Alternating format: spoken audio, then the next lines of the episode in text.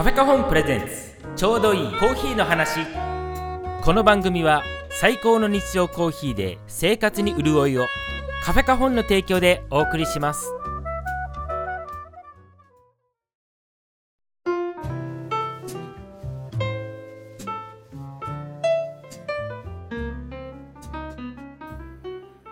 はい皆さんこんにちは。カフェカホンの平村です。カフェカホンプレゼンツ。ちょうどいいコーヒーの話。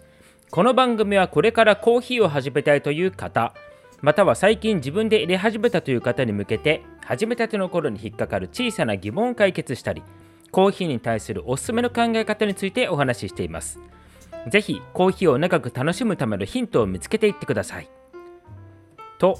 いうわけで、えー、ちょっと久しぶりの第26回始めていきたいと思います。よろしくお願いします。えー、本来ならばですね9月のまあ末あたりにこの第26回を上げる予定というかまあ最近は月2本ペースだったのでまあそれがちょうどなのかなというとこではあったんですがまあちょっと9月の最後の方っていうのはですねちょっとバタバタしまして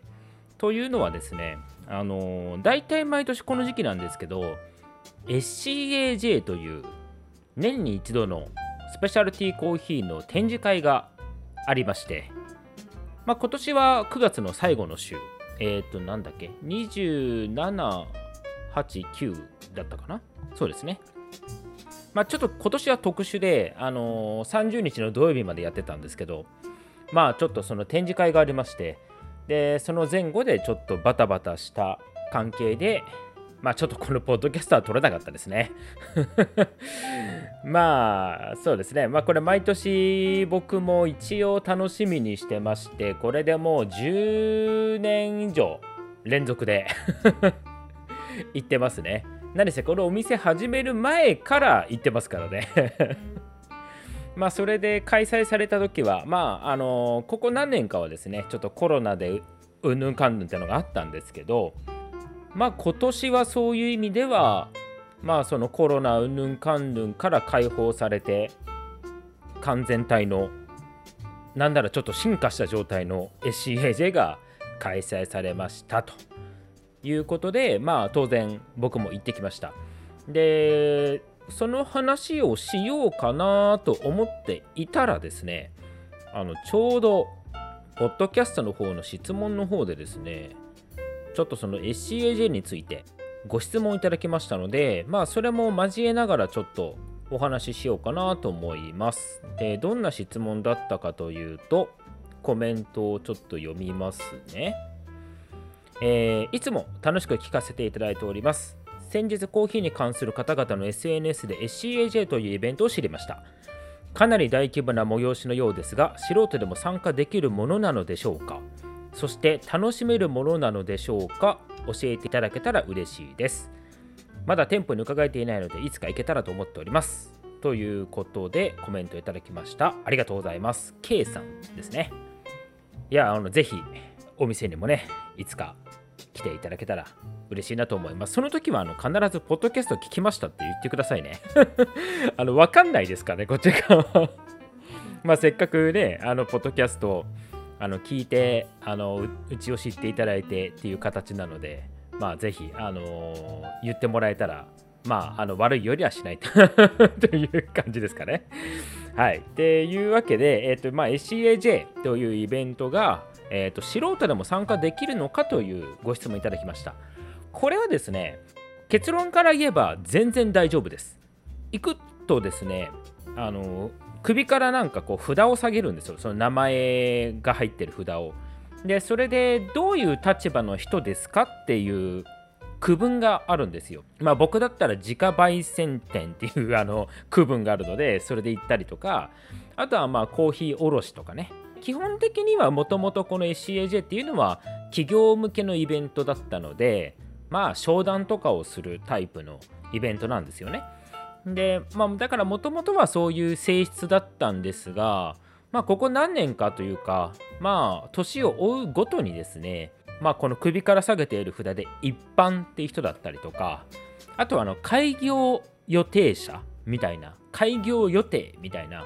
あの札を下げてたりとか、まあ、そういう方もあのだんだん増えてきています。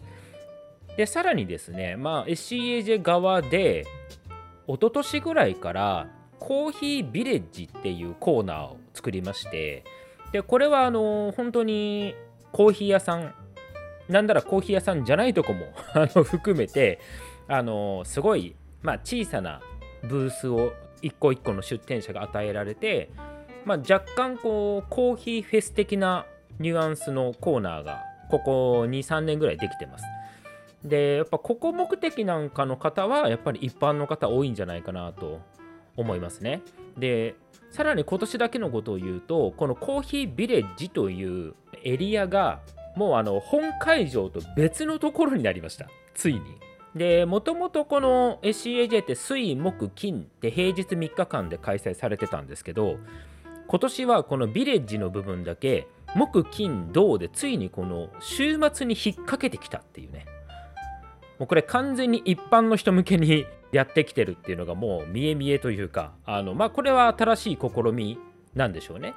で、まあ、それがどうなるのかなっていうところも今年の CAJ の見どころではあったかと思います。で結果的に言うと、まあ、トータルで、まあ、ちょっと内訳まで分かんないんですけど、トータルで言ったら来場者数がめちゃめちゃ多かったっていうことで、まあ、僕も2日目の28日に行ってきたんですけど、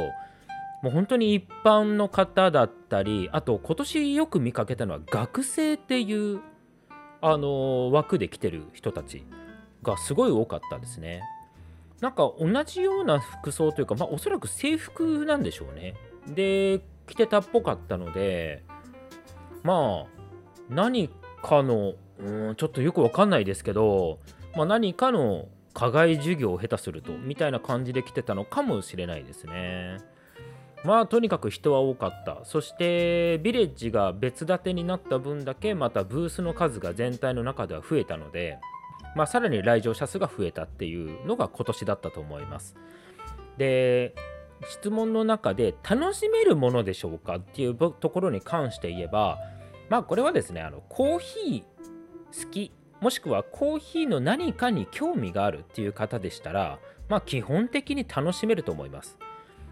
あの1年目初めて行く時っていうのは正直何を見に行ったらいいんだか分かんなかったりとかするんでまあまずは一回行ってみようでも全然いいと思いますね。でそれで行ってみてまあ翌年以降行くかどうかも含めて考えるっていう部分で全然いいんじゃないかなと思います。で基本的にはですねまあ入場料がかかるんですよ。で前は1000円だったんで3日投資で1000円だったんですけど今年は1500円だったかな。で当日受付だと2500円っていう感じだったと思いますただ1回入れば3日間なんならこの今年に関しては4日間いつでもどれでも入れるっていう形になってたというふうに思いますねで何を見るかっていうことに関して言うとあのー、基本的に僕は初めてというかまだその回数が少ない人に向けてこの SCAJ がどういう趣旨のイベントかっていうと基本的にコーヒーガブ飲みイベントだと思っていいというふうに伝えてますね。あの中に入るとですね本当に至る所でコーヒーの試飲を配ってましてまあコーヒーにはこと書かないです。はっきり言って。でまあ飲むことに関しては全く問題ないんですがまあそれ以外には本当にいろんなコーヒーの器具だったりとかあと豆ですね。コーヒー豆。で、まあ、コーヒー豆もやっぱり生豆の商社だったり、まあ、問屋さんに当たる人たちだったり。あとはまあでかいメーカーさんもいますしあとはその SCAJ 特有のところで言うと生産国ブースがたくさん出るってことですね。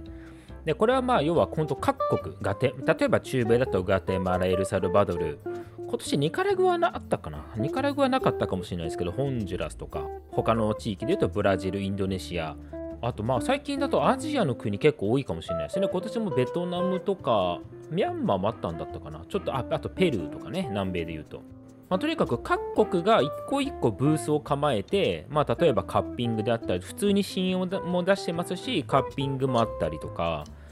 まあとにかくいろんなコーヒーを試せるっていう一箇所でたくさん試せるという場ではありますね。あとはまあ器具ですね。これあの僕も今年ちょっとあのお店で使う業務用のグラインダー、まあ、コーヒーミルをちょっといくつか試し引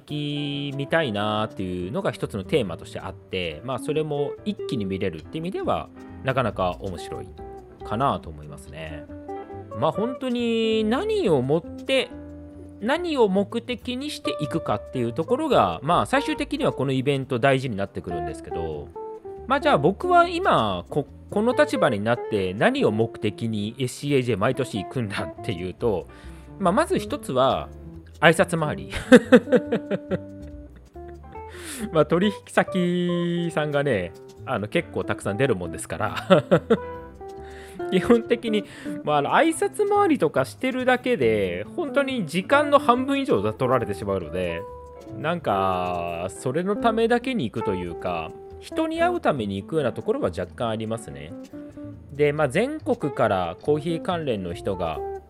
まあ、東京ビッグサイトに集まるので、まあ、その時しか会えない人っていうのも正直多いんですよ僕の場合は。なのでまあその人たちに会いに行ってちょっとお話ししたりとかでまあコロナ以降でちょっとその取引先の商社さんとかにもあんまり直接顔を出しに行けなくなったりしているのでまあその時に年に一度のご挨拶みたいな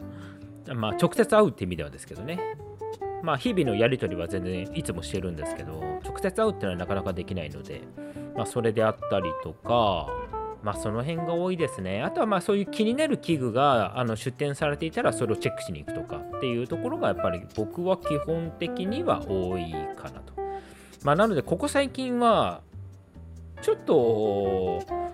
コーヒー飲み足りないことが多いんです最初の頃はもうめちゃくちゃ飲んだなーって言いながら帰ってたはずなんですけどね。ここ何年かはちょっとコーヒー飲み足りないなって言いながらなんか帰りまた別のお店に寄ってコーヒー飲んで帰るみたいなね。こともまあ僕は結構ありますね。はいまあそんな感じですかね。まあなのであのー、まあもともとのその企業向けというかね B2B イベントっていう部分も残しつつまあイベント全体としてはちょっと B2C というねその一般の方に向けてっていうところもちょっと意識し始めてるのかなというところはあるのでまあちょっと1年後になっちゃいますけどね次回は。あのー、ご興味あればあと時間が合えば。その平日基本的には平日なんでまあ、そこでご都合が合えばっていう形で、まあ、興味がある方は全然あの一般だろうが何だろうか関係ないので参加してみたらいいんじゃないかなと思いますね。はい、これが、まあ、あの SCAJ についてということでした。ここの時点で結構お話ししちゃっていますがまあせっかくなのであの今回のメインのお話もちょっとねザザッとしていきたいと思います。今回のテーマはこちら。自宅でコーヒー焙煎ってできるんですか？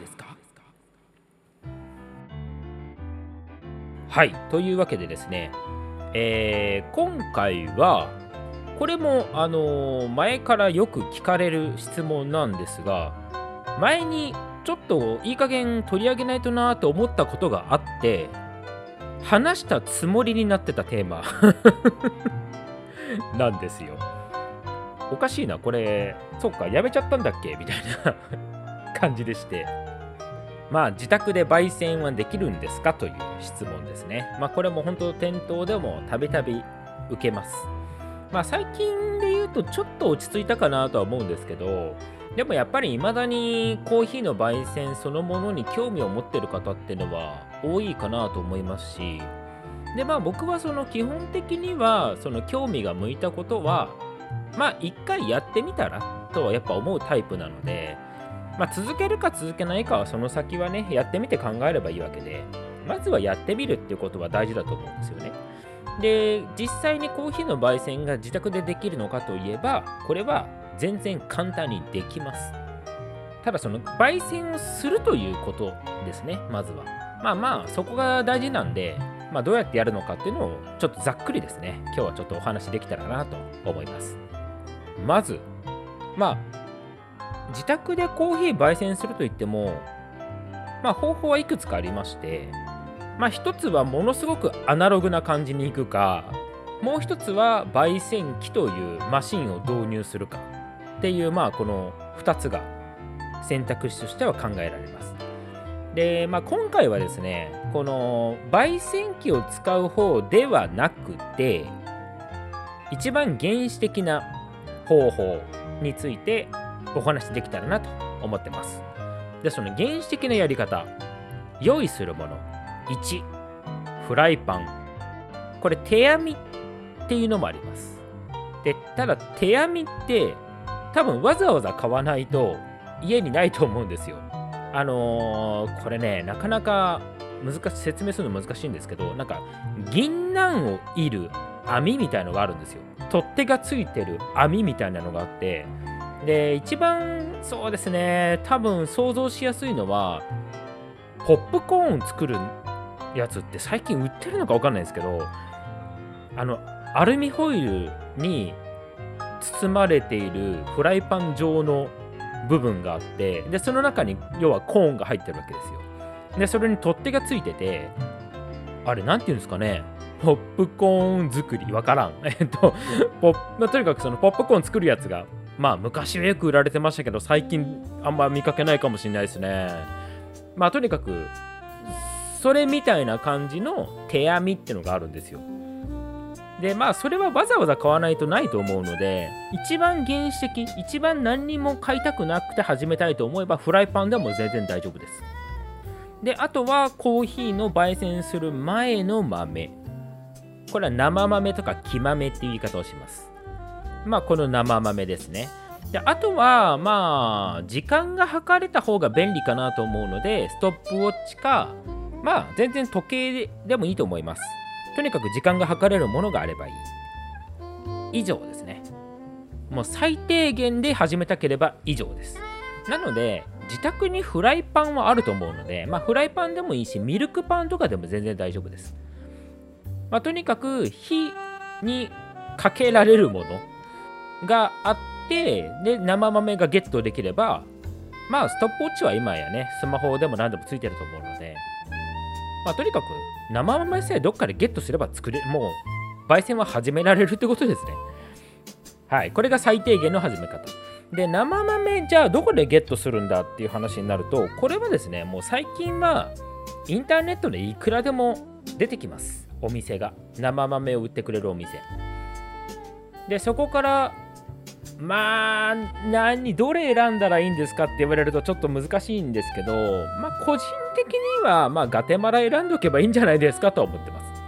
まあちょっと調べるとなんかブラジルがおすすめみたいなね。あのまあこれほんと昔からそうなんですけど僕が焙煎始めた頃からもうそれ言われてたんですけどブラジルがおすすめっていう風に書かれてることがまあまああるんですけど個人的にはまあブラジルよりもガテマラの方がいいんじゃないかなって思いますね。で、これは理由はちょっとまた後で、あのメリットデメリットみたいなところがあるので、まあそこのに絡めてちょっとお話しできればと思います。で、具体的にどういうふうにやればいいのかっていうやり方についてなんですが、これはですね、もうさっき言ったポップコーンと同じです。もうフライパンなり手編みなりに生豆をザラーッと入れてもうコンロの火の上でもうひたすらひたすら振り続けるっていうただほんとそれだけです。もうめちゃめちゃシンプル。で最後どこまでやればいいのかっていうのはもう最後は正直いつもよく見てる焙煎豆の色になったらやめていいですっていうすごい雑な説明になっちゃうんですけどでも実際問題それでいいと思うんですよね。でまあそれだとあまりにも突き放した感じになっちゃうんで、まあ、ちょっとだけ解説というか詳しく言うとですねまあ生豆というのは最初鮮度が高いコーヒー豆であれば緑。でちょっと時間が経ったコーヒー豆であれば若干その緑がだんだん色が抜けて白い白くなっていくっていう状態になってます。でこれをですね火にかけ続けていくとまあだんだんだんだんちょっと黄色みがかってきます。で黄色が入ってきてその黄色がさらに過ぎるとどんどん濃くなってオレンジ。でその先にもっと僕らが僕らがと僕はあんま言わないんですけどあのまあいわゆるゴールドと呼ばれている色。まあ要はオレンジがどんどん濃くなってくるイメージです。でゴールドっていうところを通過していくとその後だんだん茶色になっていきます。まずは淡い茶色薄茶色になっていった後にその茶色がだんだんだんだん濃くなっていきます。でその頃にはですねあのー、コーヒー豆が実はちょっとずつ小さくなっていてあのシワシワになってきます。でそのシワシワになってきたあたりのところでパチッパチッという音がします。まあこれいわゆるハゼてるですけどまあこれをまあ1ハゼというふうに僕らは言うんですね。まあ、そのものを本当にハゼという言い方もするし、あと別の言い方をするとクラックっていう言い方をする人もいますけど、まあ指してるものは一緒です。で、これを1ハゼと呼ぶのは何でかっていうと、まあ、その1ハゼが終わって、さらにその焙煎をね、続けていると、今度はまたピチピチピチみたいな感じで2回目のハゼが来ます。これをまあ2ハゼというわけですね。まあ、なので通常まあ、よくある焙煎の方法をすれば、ハゼというのはま2回来るっていうことなので、1ハゼ、2ハゼ。なので、ファーストクラック、セカンドクラックみたいな言い方をするんですね。まあ、これがあの一応通常考えられる焙煎です。で、焙煎でまあ大事なことは、最終的に自分で焙煎をすると、要は入り具合、まあ焙煎度合いって言いますけど、まあ、これを自分で決められるわけですよね。で、この焙煎度合いを自分で決められるということは、まあ、ここまで、あのー、通算25回にわたって僕のこのポッドキャストを聞いてくださっている方であれば、コーヒー豆の味を決めるっていうか、そのコーヒー豆どうやって選ぶっていうコツの中で焙煎度合いというのが大事ですっていうのはまあ散々言ってきてると思うのでなるほどそこにつながってくるのかっていうとこになるんですけど結局浅入り深入りって話がありましてね。で浅入りであればあるほどまあすっきり系なんなら酸味が強くなっていくっていう部分があって逆に深入りにしていけばしていくほどこの酸味が弱くなっていって反対に苦みが強くなってくるという現象が必ず起きます。なので今自分がこう腕を振って頑張って焙煎してるコーヒー豆をどういう味のバランスで終わらせるかっていうのを自分で決められるということなんですね。これが非常に難しい。いきなり難しい話をするなという話なんですが。まあでも逆に言うとそれを自由に自分で決められるっていうのが自分で焙煎をする最大のメリットです。まあ要は自分の好みの味に毎回自分で焙煎できるそのコーヒーを作れるってことですよね。まあ、ここに魅力を感じるかどうかっていうのが、まあ、大事な部分になってくるかなと思います。まあそんな焙煎ですが、自宅でやる焙煎ですが、まあ注意点ですね。何があるかというと、まあ例えば、キッチンのコンロを使って焙煎をするっていう場合に、結構散らかります。で、何が散らかるかっていうと、コーヒーの生豆ってシルバースキンって言ってまあすっごい薄い薄皮がついてるんですよ。でこれが焙煎をしているとだんだんだんだん剥がれてきます。でこれが仮にフライパンでやっている人だとするとまあ飛びます。焙煎してる最中に。でまあ飛んでコンロ周りにめちゃめちゃ散らかってまあ大体あのご家族に文句言われるっていうのが まあ本当によくあるパターンです。で、それで、あのー、まあ、奥さんに嫌がられるみたいなね。いうパターンが、まあ多くて、で、だから焙煎を始めようとすると、また焙煎するの？みたいなね。ちょっと嫌がられるみたいなね。ことがまあ、まああるんですよ。で、先ほどそのブラジルよりもガテマラの方がおすすめって言ってた理由がまさにここにあって、ブラジルの豆ってこの茶フが多いんですよね。うんもうね散らかってしょうがないのとあとフライパンの中でその茶フが溜まっちゃって生豆もすごい見づらいっていうデメリットがあってまあガテマラも茶風出るんですけど、まあ、ブラジルに比べればまだマシなので、まあ、そういうところで、まあ、ガテマラのがおすすめですよっていうところは、まあ、個人的にはありますね。まあでも、あのー、なんかこびりついちゃうとかそういうものはないので、後からでちゃんとこう、吐けばね、あのー、ちゃんと片付けられるものではあるので、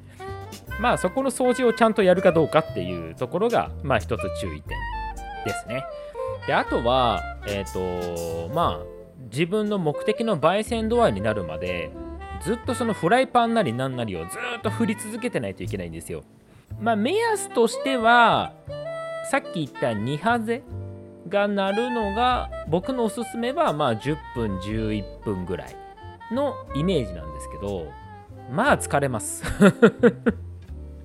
なんなら検証炎になりかねないっていうね。あのぐらいになっちゃうんですけどまあその腕が疲れますよっていうのがまあもう一つの注意点ですねで最後のというかまあもう一個注意点があるとすると初めてやるときって焦げるのをすごい警戒すると思うんですよ。まあ僕もそうだったんですけど。その結果弱火で始めてしまって結果的に全然終わらないっていう ことになります。大体なります。でさっきあのまあその目的の焙煎度合いまでだいたい10分11分ぐらいで全然いいんじゃないですかっていうのを最近僕はお勧めしてるんですけど僕が初めて焙煎した時フライパンでね焙煎した時に1時間振ってました。もう本当に1時間振ってました。ただ1時間振ってもよく分かんなかったんでもうやめたってのが実際のところです。まあでも今思えば結構フルシティとかフレンチぐらいまでは行ったんですけど外せなかったんですよ。今思えばね。1ハゼ1ハゼもなかったんじゃないかな。1ハゼ2ハゼが全然なくて。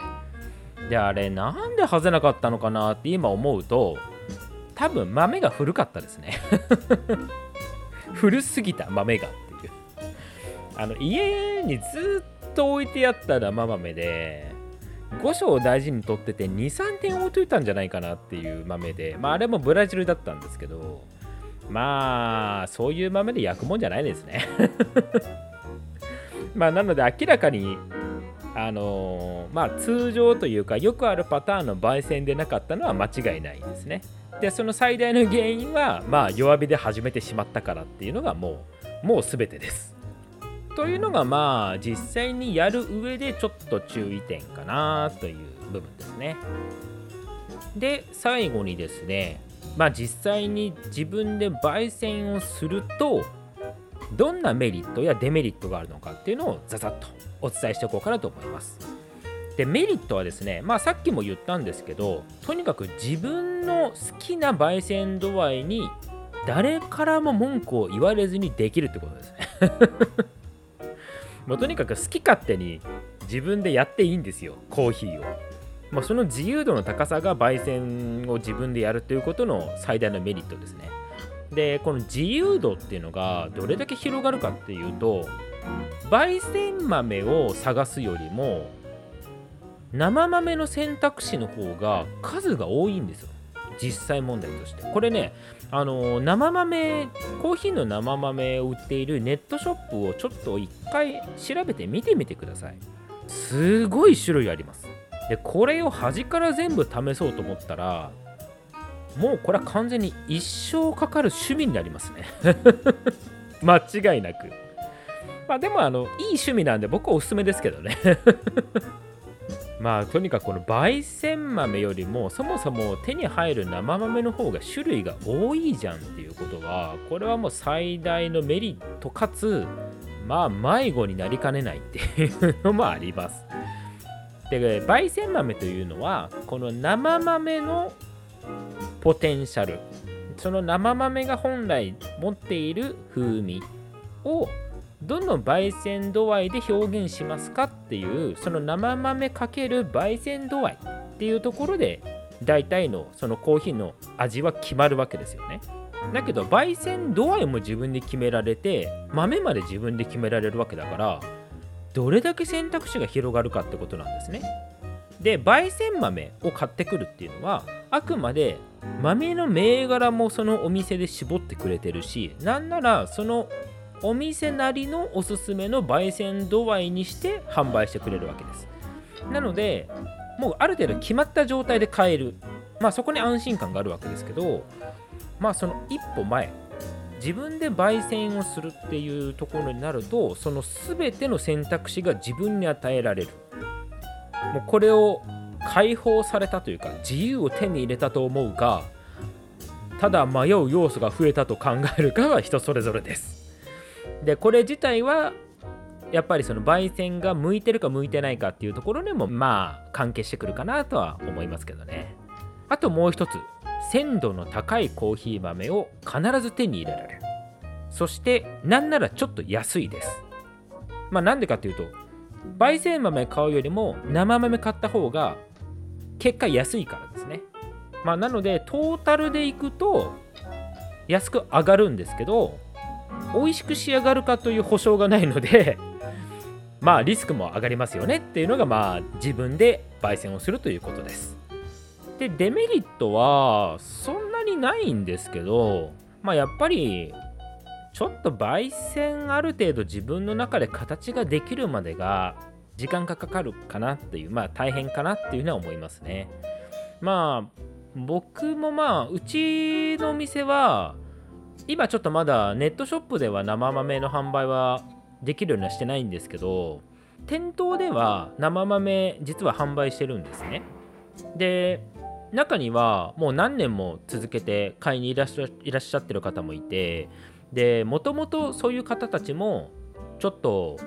面白そうだからやってみたいんですよねから始めてる人たちなんです。でまあ最初は本当にもう本当わけわかんなかったって言ってあの次の豆買いにいらっしゃるんですけどまあその時の味がどんなだったとかどれぐらい時間かかりましたかとか、まあ、そういう話を聞いてアドバイスをしていったら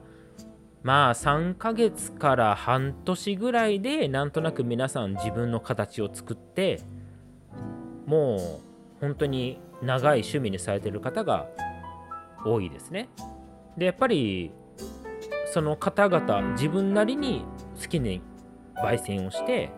でまあ失も一つのなんかこうまあそれはそれなるほどねって言って楽しむっていう風なことができてる人が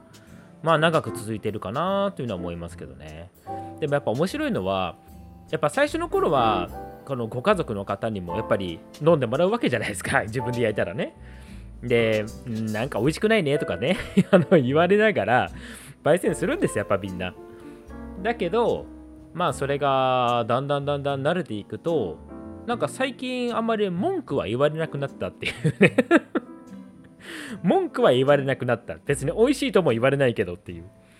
ていうのもありつつのここからさらに23ヶ月経つとなんか最近なんか美味しくなってきたとかっていう風に言われるようになったとかっつってね。でなんならあのコーヒー豆なくなったから早く次の焙煎してよとかっつってね。言われるようになったりとかね。してまあその変化が嬉しいじゃないですかまたね。まあしかも焙煎できるようになるとコーヒーの一杯単価が安くなっていくっていうね。まあだからコーヒーっていうのはあのー、ハマればハマるほど一杯単価が安くなるっていうね不思議な趣味なんですよね。まあどんなコーヒー豆を焼くかっていう問題もあるんですけど。まあでもそういう自由度が高くなってきてまあ面白いかなっていうのがコーヒーですね。まあこれがまあ自分で焙煎をするとどうなるかとかあとはどういう方法がまあこういうふうにやったらいいんですよっていうお話でした。で今回はあの焙煎機を使うっていう部分については全く触れていないんですけど焙煎機って結局今回説明したすごく原始的なとにかく手編みなりフライパンなりで生豆入れてとにかくコンロに火かけてガーッと振り続ければいいんですよっていうのを自動でやってるだけなんですよね。基本的には、まあ、なので焙煎機の方がいいかっていうと安定するねってだけですね。僕からすればですよ。まあ、なので例えば自分で抽出して自分の抽出って不安定だよなと思ったらコーヒーメーカーに任せればいいじゃないですかっていうのと別に言ってることは変わらないんですよ。コーヒーメーカーだって安定はするじゃないですか。だけど味気ないって部分があったりとか自分でもっと上手になりたいなと思えば自分で入れればいいっていう部分がありますしね。だから必ずしもまあこれは僕の意見ですけど必ずしも焙煎機だからいいかっていうと別にそうでもないですけどねっていうのが僕の意見ですね。なんなら全然フライパンの焙煎いいんじゃないですか？楽しいですよなかなかとは思います。まあ実際にフライパンとか手編みで長く続いてる方もいらっしゃいますしたまに飲ませてもらうとああこんだけちゃんと焼ければいいよねっていうものは焼けますよ。慣れればですけどね。まあ興味ある方は是非挑戦してみてください。まあ今回はこんな感じですね。この番組では聞いてみたいコーヒーに関する素朴な質問を募集しています。宛先はラジオアットマークカフェカホン .jp ラジオアットマークカフェカホン .jp ちょうどいいコーヒーの話し当てにお願いします。このポッドキャストを Spotify でお聞きの方はコメントを残せるように質問置いてありますのでそちらに書いていただいても結構です、まあ、今回の冒頭にいただいた質問もそちらに書いていただきました。ありがとうございました。皆様のご質問お待ちしております。では皆さん良きコーヒーライフをお楽しみください。それではまた次回。カフェカホンプレゼンツちょうどいいコーヒーの話。この番組は最高の日常コーヒーで生活に潤いをカフェカホンの提供でお送りしました。